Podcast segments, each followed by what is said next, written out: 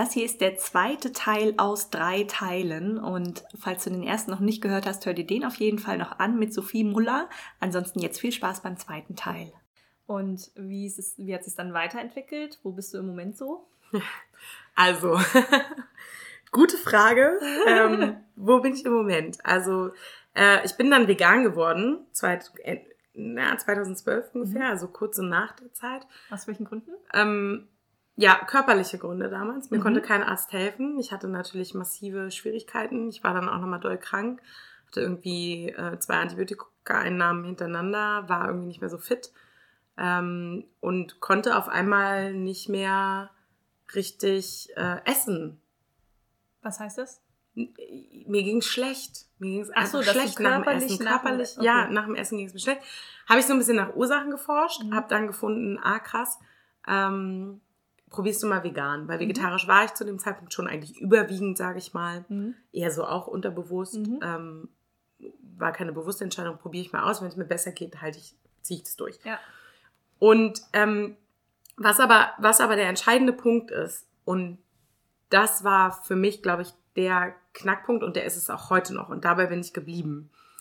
Ich schmecke vorher rein, was ich brauche. Also ich bin der persönlichen Überzeugung, der Körper sagt dir, was er zu essen braucht. Mhm. Das Ganze hat auch einen Namen, den habe ich dann irgendwann auch rausgefunden. Das nennt sich somatische Intelligenz. Ich habe dich übrigens zwei Podcast-Folgen vorher schon angekündigt. Echt? Hast du? Zwar nicht Oh. mit deinem Namen, aber ich habe gemeint, oh, da kommt noch mal jemand mit somatischer Ja, Intelligenz.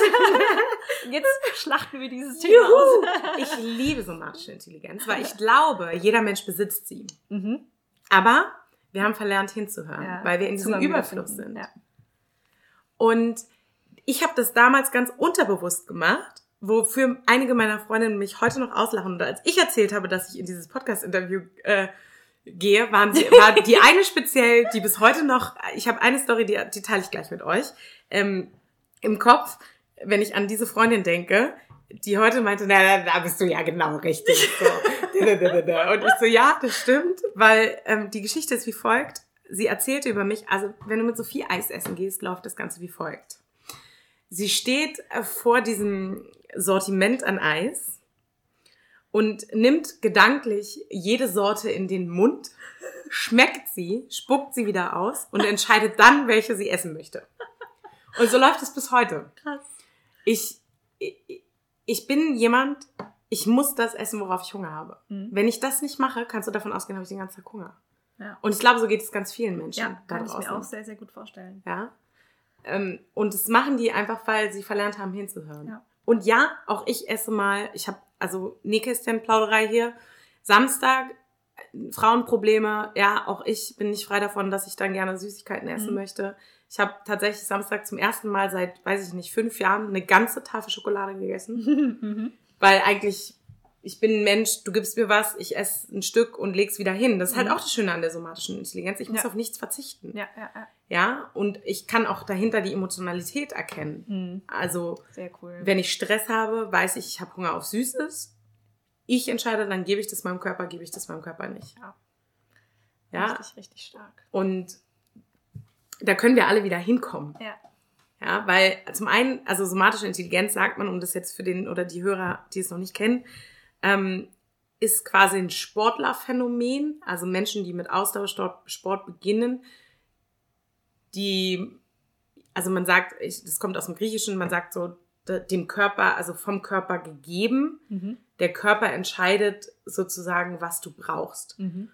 Und wenn du darauf hörst, also bei mir war das immer ganz deutlich, ich, ich, ich so gerade nach dem Sport, ich habe dann in mich reingefühlt, ich habe geguckt, worauf hast du jetzt Lust? Hast du überhaupt Lust auf was zu essen? Hast du Hunger oder hast du nur Lust? Mhm.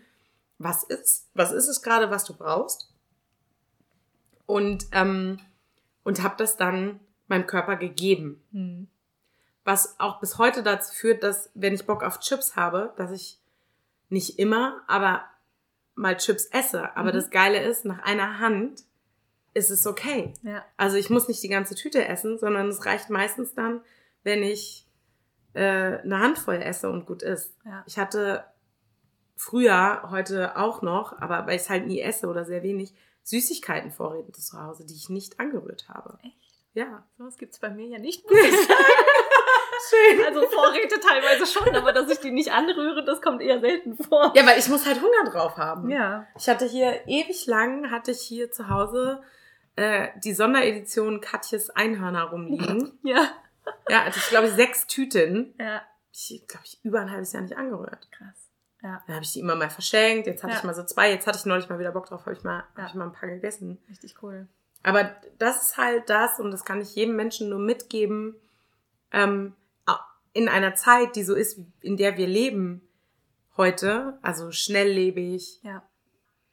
ohne Achtsamkeit durch die Welt zu laufen, überprüft, nehmt euch eine halbe Minute vorm Essen Zeit und fragt, brauche ich das gerade wirklich? Mhm. Ist es das, was mein Körper will? Oder steckt dahinter vielleicht auch was anderes? Ja. Wenn ich Stress habe, habe ich Bock auf Süßes. Ist einfach so. Ja. Auch, ich weiß nicht, wie offen ich hier reden darf, auch Ja. wenn man lange keinen Sex hat, Mhm. hat man irgendwann Bock auf Süßes. Sprich ganz offen. Okay, ja, ich wollte ja nur mal sagen, ja, das, das, das, ja, und das Ja. dann zu filtern. Okay, warum habe ich jetzt seit zwei Wochen Süßhunger? Genau. Was sind die Bedürfnisse dahinter? Ne? Was sind die eigenen ungestillten Bedürfnisse, die dann potenziell einen Genau. Hunger auslösen, den man dann versucht durch Essen irgendwie zu befriedigen, aber Genau. der dann natürlich nicht die eigentliche Problematik befriedigt. Absolut, weil dann hast du auch immer noch keinen Sex, bloß weil du vielleicht Geschmacksorgasmus hattest. Ja, das Ja. ist halt dann so. Ja. Aber wenn du das weißt, dann kannst du halt auch mal vier Wochen mit diesem Süßhunger aushalten. Ja, ja, ja. Ähm, weil du ja weißt, dass das Bedürfnis dahinter ein ganz anderes ist, als dann halt süß zu essen. Genau. Also das ist Und du kannst dich auch viel eher trauen, diesem Bedürfnis mal nachzugehen, Ja. wenn du erstmal hinschaust. Dieses Ja. Hinschauen ist, glaube ich, schon die erste und größte Blockade, die wir in, Ja. in uns selbst absolut haben, dass wir einfach nicht da hinschauen wollen, wo wir gerade unsere Bedürfnisse haben. Und total. das ist aber so wichtig. Selbst wenn man dann den ersten Schritt noch nicht geht, schon allein das Erkennen macht schon so viel äh, wieder aus. Und man kann dann einfach ja auch beim Essen wieder so ein bisschen anders Total, handhaben ja. und haushalten. Und eben, wenn man anfängt, Sport zu machen, ist so der zweite Schritt, ähm, wirklich mal zu gucken danach. mhm. Ja, worauf habe ich denn gerade Hunger? Ähm, vielleicht äh, achtet mal darauf, wenn ihr Hunger auf was Bestimmtes habt, dann gebt das euch auch. Weil, also bestes Beispiel, ich, ähm, wenn ich Pizza will, will ich Pizza. Mhm. Dann brauchst du mir keine Nudeln geben. Sondern dann will ich Pizza, weil wenn ich dann Nudeln essen, will ich danach immer noch Pizza. Jetzt ist es sehr platt gesprochen, so ist es natürlich nicht, aber das ist so das Prinzip dahinter. Das heißt, ich bin dann auch so ein Mensch, ich sag dann lieber, nee, das esse ich jetzt nicht, Mhm. weil ich weiß, ich habe danach immer noch Hunger. Also Das weil das ist ja der emotionale Hunger, der danach halt Genau. da ist. Ne? Das ist ist ja nicht der stark. Hunger vom, Ja. vom Magen, sondern es ist halt diese, dieser Appetit da drauf ist immer noch da. Und deswegen sage ich, dann esse ich es lieber nicht Ja. Und mache hier einen faulen Kompromiss, Mhm. sondern dann esse ich halt lieber das Richtige und sehe zu, dass ich das herbekomme oder selber Ja. mir koche oder was auch immer. Ja. Da hast du, glaube ich, durch dein äh, Mäkel, mäkelig Essen, nenne ich es jetzt mal in Anführungsstrichen, schon auch einen Vorteil, dass du dann Dinge auch einfach ablehnen kannst. Ja. Weil das, was ich ganz häufig beobachte, unter anderem an mir und auch an meinen Kunden, ähm, ist, dass auch wenn wir jetzt am allerliebsten gerne die Pizza hätten und es sind aber gerade Nudeln da, ähm, dadurch, dass Nudeln ja trotzdem irgendwo oder Essen generell häufig besetzt ist mit ich belohne mich, Ja. egal was das jetzt ist, ähm, isst man dann erstmal das, auch wenn man Mhm. dann die Pizza gerne noch hätte. Mhm. Das ist halt auch Total. nochmal so ein, ein großer Punkt quasi, glaube ich, weshalb es auch einfach zu diesem ganz häufig überkalorischen Ja. ähm, Essen kommt. Ja.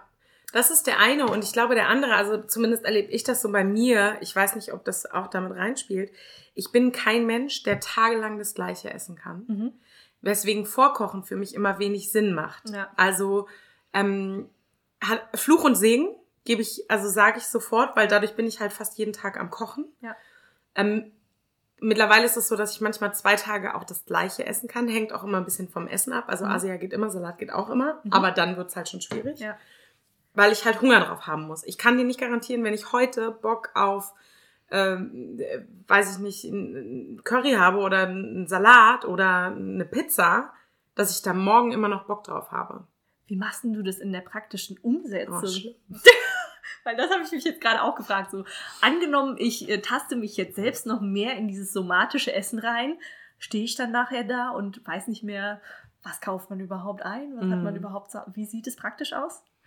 Also praktisch. Ich habe immer natürlich Fängst die Sachen. kochen und merkst dann, oh nee, eine Banane wäre jetzt gut. Nein, also praktisch so ein paar Sachen habe ich natürlich immer zu Hause. Ich habe Mhm. immer Obst da, ich habe eigentlich immer so Rohkostsachen da. Mhm. Paprika, Pilze, äh, Zucchini, ähm, das habe ich immer da. Ich habe immer Reis da, den ich zur Not kochen kann. Ich habe immer auch so Grundstock natürlich an Sachen da, äh, gehackte Tomaten, passierte Tomaten. Ja. So, das habe ich alles da. Ähm, aber ich gucke, bevor ich anfange zu kochen, oder auch fängt beim Frühstück eigentlich schon an, ich gucke, wo- wonach ist mir jetzt, worauf habe ich jetzt Hunger? So, und ich esse ja auch nicht mehr, ich esse nicht mehr 100% vegan. Ähm, das heißt, ich, ich überprüfe morgens, wo, wonach ist mir heute. Ähm, ist mir eher nach ja, Haferflocken mit Obst, ist mir eher nach gebratenem Obst, ist mir nach einem Müsli, ist mir nach äh, einem Brot, auch mal so ein schönes Dinkel-Vollkornbrot Mhm. mit, äh, mit einem Aufstrich oder nur mit Salat oder nur mit Gurke drauf. Wonach ist mir? Ja, will ich Ja. süß oder herzhaft? Das ist immer so die erste Frage, die ich Ja. mir am Tag stelle. Will ich süß oder herzhaft? Und dann die zweite ist halt, okay, was, was befriedigt mich jetzt so? Und dann, und dann mache ich genau das. Ich stelle mir vor, wie das Essen schmeckt. Das ist der, das ist der Schlüssel. Ich stelle es mir einmal vor. Ich stelle mir vor, wie ich in dieses Brot beiße Ja. mit Gurken drauf oder mit was auch immer. Oder ich stelle mir vor, wie ich den Löffel nehme mit den Haferflocken, mit dem Porridge und wie ich es in den Mund nehme. Ja. Und gucke dann, schmeckt mir das oder schmeckt mir das nicht. Ja, richtig guter, guter Punkt. Woran ich gerade denken musste, Ja. ist, dafür muss man auch erstmal die Erfahrung gemacht haben, wie das Essen tatsächlich Ja. schmeckt. Sprich, beim Essen auch wirklich erstmal hinspüren und Ja. schmecken. Ja. Das hatte ich nämlich, das ja, habe ich heute. Morgen oder eben jetzt kurz vor dir tatsächlich auch gehabt. Ich habe mir das erste Mal mal wieder irgendwie so ein, das war irgend so ein Chia-Frühstücksbrei, was Mhm. auch immer. Und ich habe den einfach so gegessen, weil ich gerade nichts anderes da hatte und aber irgendwie Hunger hatte. Und ich fand den echt, der war nicht lecker. Und normalerweise bin ich überhaupt gar kein Mäkler, sondern stopf alles in mich rein. Mhm. Ne? Und dadurch, dass ich jetzt aber mich selbst immer wieder bremse und richtig hinschmecke, habe ich echt so gespürt, so ah, irgendwie, nee, Mhm. ist jetzt irgendwie nicht so meins. Mhm. Äh, und ich hätte diesen Geschmack aber vorher gar nicht zuordnen können, wenn ich so gegessen hätte wie vorher immer. Nämlich Ja. vorher habe ich reingeschlungen Ja, und habe das nicht wahrgenommen. ja. Und äh, dann kann ich mir auch nicht beim nächsten Mal vorstellen, wie schmeckt es denn eigentlich, wenn ich noch nie bewusst wahrgenommen habe, wie schmeckt es denn eigentlich? Das ist ein sehr guter Punkt. Und der nächste Punkt, der mir dabei auch einfällt, während du das erzählst, ist natürlich auch die Bandbreite, also nicht nur zu einmal hinzuschmecken, sondern auch die Bandbreite zu kennen. Ja. Also zu wissen, wie schmeckt denn Quinoa in süß oder in herzhaft? Mhm. Ja, wie schmeckt es denn an sich? Also das heißt, und das ist eine Sache, die hat die vegane Ernährung ähm, mit mir gemacht. Also ich habe natürlich viel früher angefangen, auch ein bisschen mehr auszuprobieren. Ich habe Mhm. so mit 20, glaube ich, das erste Mal Tomaten gegessen. Ja, und auch Käse Solche damals habe ich dann angefangen. So. Ja, Avocado weiß ich noch ganz genau, habe ich 2008 zum ersten Mal gegessen in Australien. Ja, war bis dahin mir auch. Ja, Mhm. Sushi habe ich auch 2008 in Australien zum ersten Mal. Also Ja. so, ich habe angefangen natürlich auch Lebensmittel in mein Leben zu lassen und die vegane Ernährung hat dann nochmal dazu geführt und das ist eigentlich das Schöne. Viele Menschen reden bei vegan ja immer von Verzicht. Mhm. Ähm, ich rede von wow, eine a whole new world, wenn wir jetzt Ja. in Aladdin-Sprache reden. Ja, ja, ja. Ähm, weil du da, damals, das ist ja heute auch schon wieder anders, aber guck mal, als ich vegan wurde, 2011, 2012, da war das noch nicht mit Mhm. Quinoa und Chia in aller Ja. Munde und ja, ja. hast du nicht gesehen, sondern das war frisch. Ja. Und das hat dazu geführt, dass ich aber sehr, sehr viel ausprobiert habe Mhm. und sehr viel getestet habe Mhm. und halt ähm, mich auch darauf eingelassen habe, mal neue Geschmäcker zuzulassen. Wenn Ja. du dann natürlich weißt, wie die Dinge schmecken, also Ja. nicht nur schlingst, sondern auch mal hinschmeckst und dann nochmal versuchst, ein bisschen was auszuprobieren, ja. dann ist natürlich die Vielfalt, auch worauf du Hunger haben könntest, auf der einen Seite viel größer und auf der anderen Seite aber auch dem Körper zu vertrauen, er weiß schon, was er braucht. Mhm. Also, ne, wenn Ja. ich halt Bock auf Sushi habe, dann weiß ich, ah, okay, mir fehlt vielleicht irgendwas, was in den Algen drin ist oder, Ja. oder, oder. Ja, ja, ja. Ja. Dieses Vertrauen ist, glaube ich, auch ein riesen, riesen Punkt. An dem stehe ich auch gerade, wenn ich mich so in dieses intuitive Essen immer mehr Mhm. reinbegebe. Weil für mich, gerade als äh, Sportwissenschaftlerin, als Fitnesstrainerin, ich habe schon so viel auch über Ernährung gelernt und eingeteilt. Und du, mm. ich weiß gar nicht, ob wir das sagen dürfen, du hast auch bei Primal State mal gearbeitet. Ja, und die ja, sind ja, ja, klar, äh, die sind ja auch einfach ernährungstechnisch da ähm, sehr, sehr gut aufgestellt. Ja. Oder ähm, ich sag mal, lehren ähm, bestimmte Dinge, die dem Körper gut tun, Mhm. wie man sich ernähren sollte. Das heißt, man kategorisiert, also jetzt nicht, nicht nur Primal State, sondern auch bei mir oder wo auch immer man irgendwas über Mhm. Ernährung lernt, wird kategorisiert. Das ist gut für dich, das ist schlecht für Mhm. dich. Damit kann der Körper gut was anfangen, damit Ja. kann er nichts gut anfangen.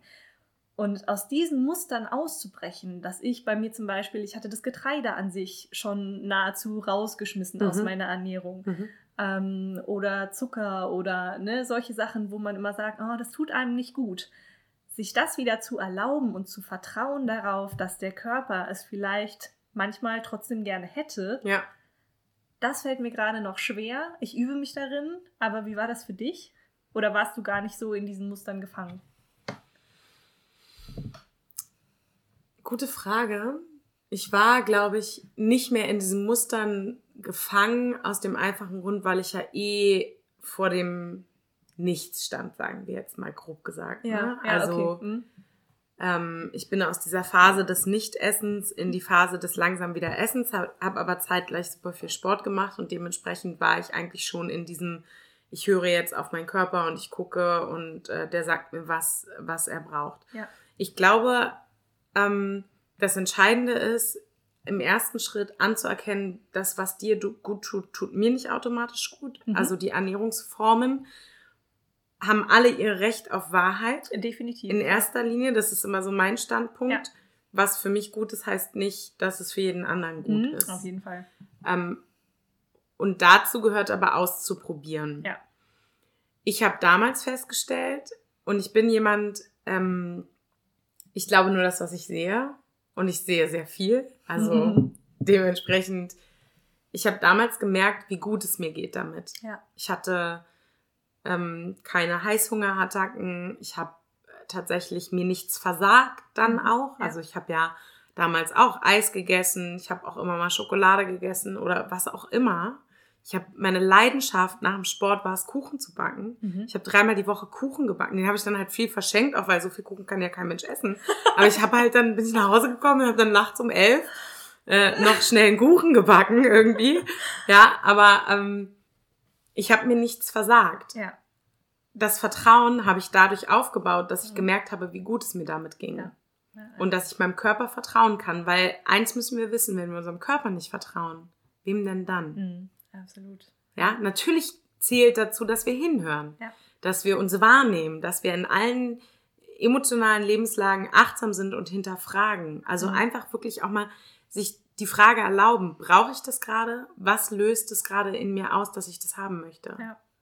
Ach, Und nicht so einfach zuzugreifen. Ja. Das ist echt so der, der Kernpunkt von Ja. diesem ganzen Podcast hier, von all dem, was ich immer so erzähle. So, was ist die Ursache? Hör hin. ja, genau. Hast du zufällig noch irgendwie, ah, es ist schwierig irgendwie so in so einen Tipp zu fassen, aber mh, diesen Zugang zu sich selbst, äh, dieses Hinhören, gibt es da irgendwie noch sowas, wie man das noch, wie man da am besten einsteigen kann oder was man, irgendeine Übung oder, oder sowas?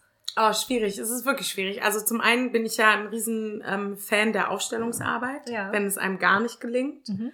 dann ist das eine Sache, die man äh, probieren kann oder die man halt machen kann. Mhm. Ähm, ich glaube, so ein Tipp ist, wirklich sich mal ähm, hinzusetzen und sich ähm, Dinge aufzuschreiben. Also, sie, also nein, anders angefangen. Sich zu reflektieren, sich selber zu reflektieren, reflektieren durch den ähm, durch das Aufschreiben. Ne? Das war so, sage ich ja, mein Kernpunkt, das Tagebuch schreiben, sich dann aber auch von seinen Freunden reflektieren lassen.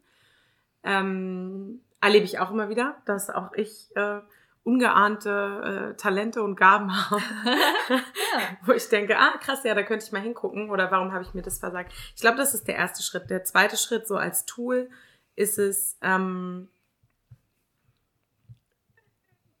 das ist in aller Munde, ne? aber wirklich achtsam Ja. sich wahrzunehmen. Ähm, achtsam sich diese Minute und ja, ich weiß, einige werden denken, die habe ich nicht, aber wir haben alle die Minute auf Toilette. Selbst wenn wir Kinder haben, haben wir den, die fünf Minuten unter der Dusche Mhm. und sich und bewusst sich mal zu spüren, also die Füße auf dem Boden zu spüren, ähm, die, die Arme zu spüren, die Schultern, die Brust, wie ist meine Haltung gerade. Also das ist so, glaube ich, der erste Schritt, um erstmal so in das Bewusstsein für sich selber zu kommen. Das erlebe ich in meinen Trainings, das erlebst du auch. Ja. Haben wir vorhin drüber geredet, das fehlende Körperbewusstsein. Ja, absolut. Also nimm die Ferse zum Po, ist bei dem einen oder anderen Menschen auch das Knie zur Decke. Ja. Habe ich alles schon erlebt. Ja, Absolut, ja. sich mal bewusst zu machen, ja, was habe ich da an meinem Körper? Ja. Sich auch vielleicht mal anzufassen, zu gucken, wie fühlt sich das eigentlich an, wenn ich mich mal anfasse. Ja. Wenn ihr das äh, geleitet haben wollt, diese Heißhunger-Audiodatei, die ich immer mal wieder verlinke, ist genau das. Also unter anderem wirklich in den Körper reinzuspüren und das sind dann unter anderem solche Mechanismen, Mhm. ähm, die da einfach auch in, in Gang gesetzt werden, Mhm. wodurch man auch Heißhunger einfach ein bisschen unterbinden kann, dadurch, Ach, dass schön. man sich mal wieder Ja, in den Moment zurückzieht, sondern und nicht ständig in Mhm. der Zukunft in dem, was ich unbedingt haben möchte, Mhm. um potenziell eine Befriedigung Mhm. äh, zu erlangen. Und man, man geht aus der einen Gehirnhälfte raus und zieht sich in die andere Gehirnhälfte, sag ich cool, mal. ja, cool, ja, mega und cool. äh, lauter solche Sachen. Ähm, also da gerne nochmal in die Datei reinhören und ähm, das gerne so als Inspiration nehmen, um das so auch immer Mhm. mal wieder im Alltag zu Ja. machen. Und es wird mit Übung besser. Ja. Also es ist halt am Anfang, durch diese schnelllebige Zeit, ist unser Gehirn das immer gewohnt, immer wieder neu bespaßt zu werden Ja. von außen. Diese ganzen Einflüsse von außen kommen immer und immer wieder. Und dann müssen wir erstmal irgendwie den Ausstieg so ein bisschen finden. Und da kann man nicht erwarten, dass das von jetzt auf Ja. gleich einfach funktioniert, sondern das ist ein Prozess. Und in dem Moment ist, glaube ich, der erste Schritt, sich diesen, die Erlaubnis Ja. für den Prozess Absolut, überhaupt mal ja, zu geben. Ja, Dass es definitiv. dauern darf, dass man immer mal wieder spielerisch ansetzen darf und Mhm. mal hinspüren darf. mhm. absolut. Ja. Und ähm, dass es einfach mit der Zeit äh, mehr wird, dieses in sich reinspüren. mhm. Und dann ist man selbst einfach der beste Lehrer. Also ich bin Ja. auch absolut davon überzeugt, ähm, dass gerade so auch Hunger und Sättigung Mhm. über diese Wahrnehmung ähm, so, so stark wieder, also dass das einfach in unser Gedächtnis kommen kann, kommen Mhm. darf und dass, dass wir darüber unser Essverhalten und diese zwanghaft auferlegten Muster, die ganz, ganz viele von uns haben, Ja. dass wir die dadurch einfach auch loslassen Ja. können mit der Zeit. Genau, also das, das ist mega, was du sagst. Und ergänzend halt wirklich, was du auch vorhin schon mal kurz angerissen hast als Tool, schmeckt mal die Dinge. Also gerade, wie schmeckt denn was eigentlich? Ja.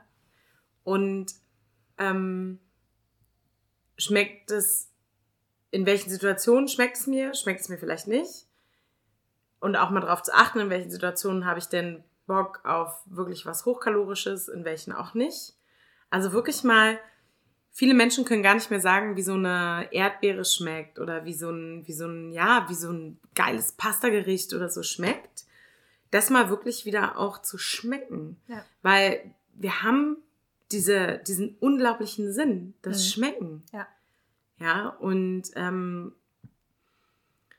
Dem mal wirklich auch so die volle Bedeutung zu geben, voll. ohne auch diese Ablenkungen, die wir zum Teil ja haben, Ja. was zum einen Ablenkungen im Genau. Außen sein können mit Handy oder aus dem Fenster schauen oder auch unsere Gedanken, die immer Ja. wieder abschweifen und die nächste Einkaufsliste schon schreiben oder was auch immer, Ja. Ähm, dass man da auch wirklich sich diese Präsenz im Moment mal erlaubt Ja. und mal wirklich schmeckt. Und also genau. dass es das Einzige ist, was man gerade tut. Total. Und das ist die einzige Frage, die ich so als Tool, also klar, unabhängig von den Sachen, die ich jetzt schon gesagt habe, mitgeben möchte, ist halt eine Frage. Wie schmeckt mir das eigentlich? Ja. Kann man sich auch gerne in Gedanken immer wieder wiederholen, Ja, wenn genau. das quasi was ist, wo man sich am Anfang besser dran aufhängen kann, Ja. sage ich mal, dann ist das quasi die Erinnerung, an die man immer wieder denken kann, weil Ja. der Geist ja was zum Denken braucht. Total. Leg den Zettel auf den Tisch. Ja. Ganz pragmatisch, ganz einfach. Leg den Zettel auf den Tisch, ein kleines Klebchen. Das wandert von der Küche auf den Esstisch, immer mit jedem Teller, den du isst. Ja, oder im Büro. Also so das halt. Das ist so eins. Und ähm, ja, und eben auch dahinter zu erkennen, eben, was steckt da? Also wenn wir jetzt den Schwenk nochmal zum Familienstellen machen. Ja. Ähm, man sagt ja, jede Essstörung, egal, oder jedes, äh, hinter dem Essverhalten steckt immer auch eine Emotionalität. Ja. äh, ich gehe einen Schritt weiter, ich sage, da steckt nicht nur eine Emotionalität hinter, sondern da steckt manchmal auch eine systemische Ursache hinter. Mhm. Und hier noch eine kurze Unterbrechung zum Ende des zweiten Teils. Morgen bekommst du dann den dritten und letzten Teil mit Sophie.